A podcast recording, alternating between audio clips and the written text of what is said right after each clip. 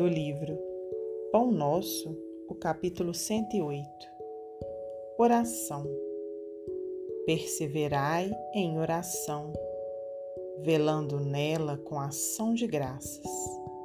Paulo, Colossenses 42. Muitos crentes estimariam movimentar a prece qual se mobiliza uma vassoura ou um martelo exigem resultados imediatos por desconhecerem qualquer esforço preparatório. Outros perseveram na oração, mantendo-se, todavia, angustiados e espantadiços.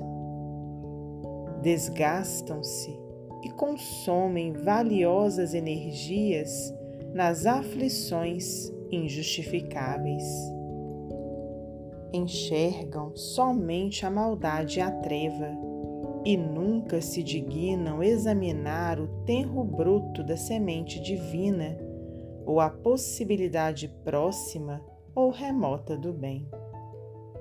Encarceram-se no lado mal e perdem, por vezes, uma existência inteira, sem qualquer propósito de se transferirem para o lado bom.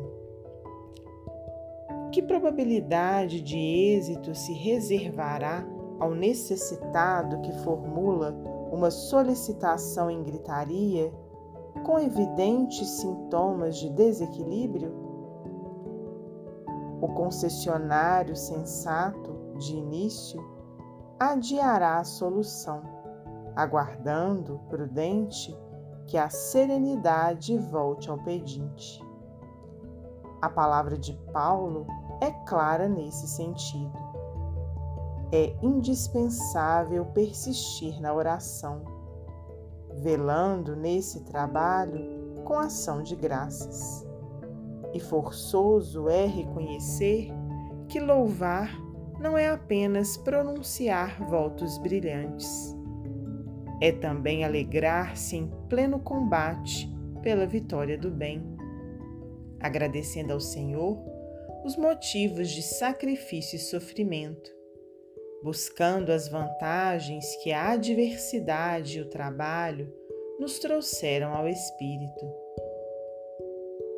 Peçamos a Jesus o dom da paz e da alegria, mas não nos esqueçamos de glorificar-lhe os sublimes desígnios, toda vez que a sua vontade misericordiosa e justa entra em choque com os nossos propósitos inferiores e estejamos convencidos de que oração intempestiva, constituída de pensamentos desesperados e descabidas exigências, destina-se ao chão renovador, qual acontece à flor improdutiva que o vento leva.